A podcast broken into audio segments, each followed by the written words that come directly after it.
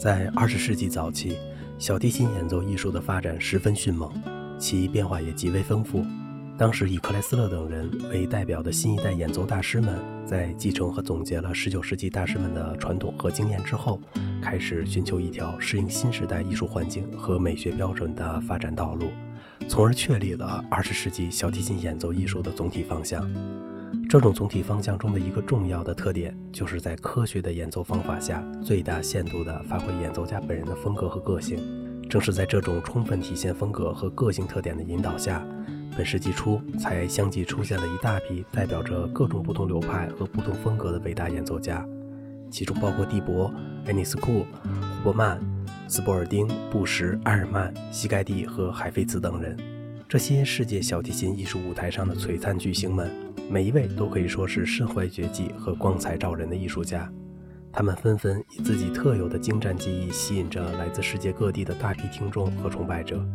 然而，在这个庞大的巨星团体之中，有一位从不以炫耀技巧和标新立异取胜的演奏大师，在他们自己的演奏中，始终以淳朴、自然和真挚的风格来感染听众。人们从他的演奏中，能够于平静中悟出高雅的意境，于朴素中感到深刻的内涵。他的热情始终贯穿在真实的音乐境界中，而他的个性则以这种真实的境界融为一体。这位看似平淡而事实上却十分伟大的人物，就是二十世纪早期杰出的美国小提琴家金巴利斯特。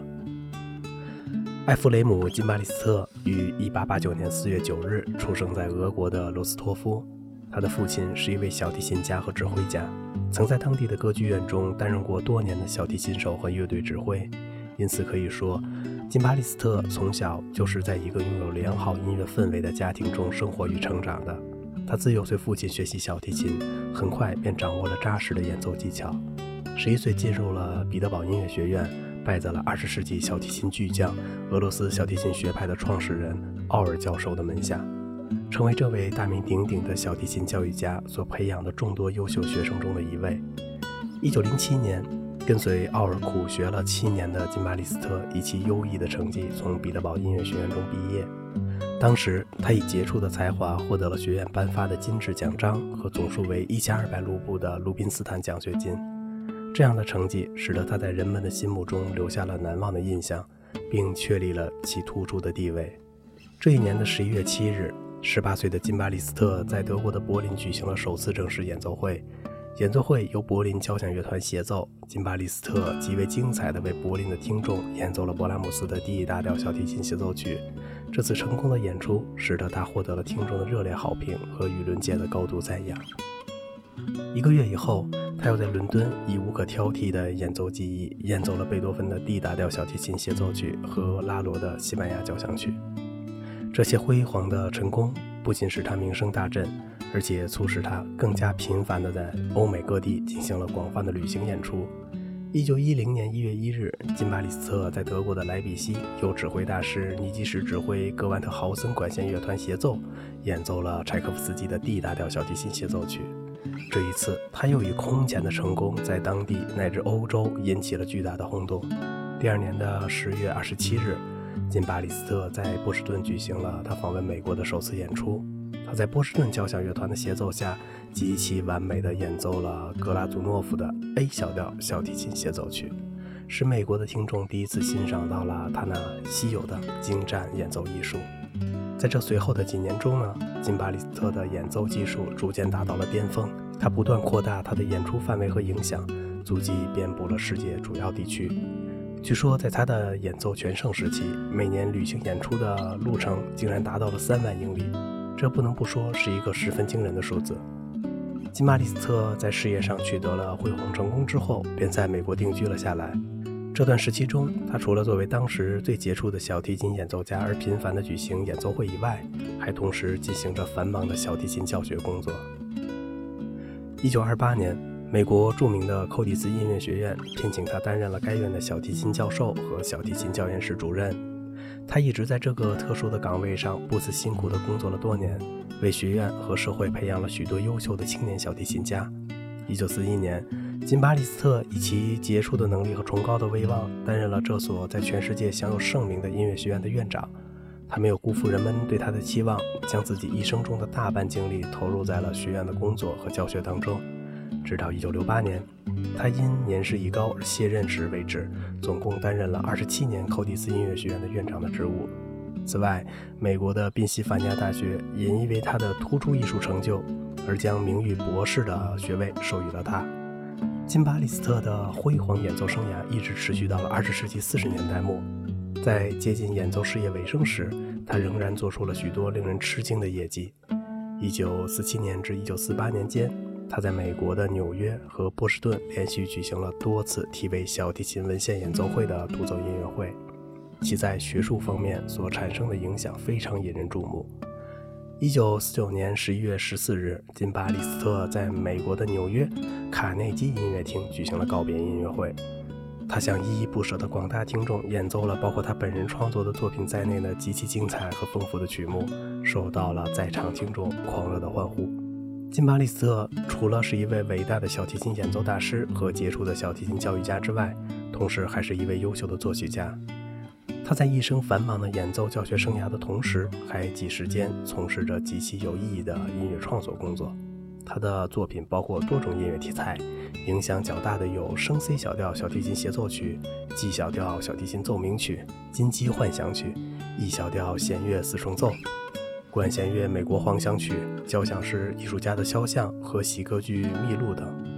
金巴利斯特于1914年9月15日已与世界著名女高音歌唱家阿尔玛·格鲁克结婚。这位比他年长六岁的歌唱家在艺术上和他有着许多默契的感觉。两人之间的感情也非常的和谐甜蜜。金巴利斯特在夫人生前经常与其合作举行音乐会，他在格鲁克演唱时饶有情趣地用小提琴为他做伴奏。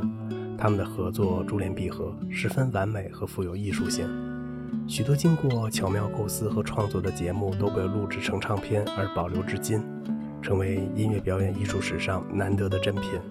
在夫人格鲁克去世后多年。金巴利斯特与寇蒂斯音乐学院的创立人玛丽·路易斯·科尔蒂斯·包克夫人结了婚。金巴利斯特在现代小提琴演奏艺术史上是一位技艺出众而又修养深厚的演奏家。在对这项艰难、深刻而又丰富的艺术的看法和理解上，他有着非常独到的鉴赏力和审美观。在他看来，小提琴演奏艺术从根本上说是一项表现音乐内容的艺术。他的一切技术表现手法都是为揭示音乐的内容而服务的，因此，作为一个优秀的小提琴演奏家，无论在何时何地，都应该牢记表现音乐的重要性，而不该为了卖弄而炫耀技巧。他诚恳地告诫人们，一个出色的小提琴家具备娴熟的技巧，只能说是拥有一半的资本。只有同时拥有了丰富的内在音乐感觉，而且能够通过技术手段把它良好的表达出来。才能说是达到了完美的标准。金巴利斯特是这样认为的，同时也是这样去做的。前面提到过的，金巴利斯特本人的演奏是以淳朴、真挚和典雅而见长的。他的演奏无论激动和热情，都是十分内在和真切的。他的音色极为甜美和润泽，技巧干净明快。虽然从表面上看似乎更多的辉煌效果，而实质上却有着无法比拟的深刻表现力。关于这一切，前苏联著名的小提琴大师大卫·奥伊斯特拉赫的概括十分贴切。他说：“金巴利斯特的演奏在初听之下，好像并没有什么鲜明的对比和激烈的情感体验，甚至还会使人产生出缺少变化的印象。然而，这一切都只是最一开始的错误感觉。”一旦你从中品味出它的妙处时，就会发现金巴利斯特的艺术趣味和风格中一切的色彩无不具备。他是一位具有妙不可言的器乐表现力的大师，在他的艺术中充满着与生俱来的无与伦比的柔润。作为一代卓越的小提琴演奏大师，金巴利斯特个人所具有的天才能力和刻苦努力的精神，使其成为根本的要素。但早年他所受到的先进而科学的小提琴教育也同样是十分重要的因素。人们都知道，金巴利斯特是小提琴教育大师奥尔的学生，而奥尔的教学方法可以说是代表着迈向新世纪特征的崭新的科学方法。他的教学与演奏体系最后被人们归纳为俄罗斯学派，因此可以说，金巴利斯特既是奥尔先进教学体系的直接受益者，又是这种教学体系的直接传播者。作为奥尔手下众多天才大师中较为年长的一位，金巴利斯特同样担任这位老师扬名的重任。当年他在柏林演奏取得辉煌成功时，就使得他的老师奥尔的教学成名于欧洲。许多人都是看到他的精彩演绎之后，才开始了解到奥尔的科学教学体系的。诚然，后来奥尔的其他弟子如埃尔曼。塞德尔、海菲茨和波利亚金等人所取得的更加光辉灿烂的成就，为奥尔的教学体系带来了越来越大的影响。但金巴利斯特作为排头兵所起到的作用，则是更加显著和重要的。金巴利斯特同样是一位演奏作品极其丰富的演奏家，在他的演奏目录中，包括着小提琴艺术发展史上几乎所有的重要作品。作为一位在艺术上永远不感到满足的艺术家，他不但大量演奏人们都已经知晓的小提琴杰作，而且还不断探索和挖掘着古老作品中的优秀乐曲。他甚至找到了迄今为止发现的最古老的一首小提琴独奏曲，并立即把它列在了自己的演出节目当中。除此之外，他还发现了并演奏了大量维瓦尔第和克莱里等人以前的小提琴作品。作为一位小提琴艺术的权威人物和修养高深的音乐家，他还极力主张人们不要忘记演奏维厄当、维尼亚夫斯基和斯波尔等人的优秀协奏曲。辛巴利斯特作为二十世纪早期最为杰出的小提琴演奏大师之一，同时还是一位著名的巴赫作品的演奏权威。他在对这位伟大的作曲家的小提琴作品的演示方面，有着很多丰富的经验和独到的见解。金巴利斯特在二十世纪的伟大音乐家中是一位闻名的长寿人物。一九八五年，这位备受人们尊敬的小提琴大师以九十五岁的高龄辞世。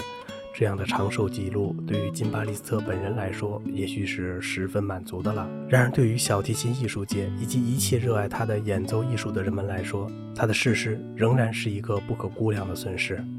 好了，今天的节目就到这里了。如果您喜欢这个小小的播客节目呢，请您点击一下订阅，并且关注一下主播，感谢您的支持，谢谢。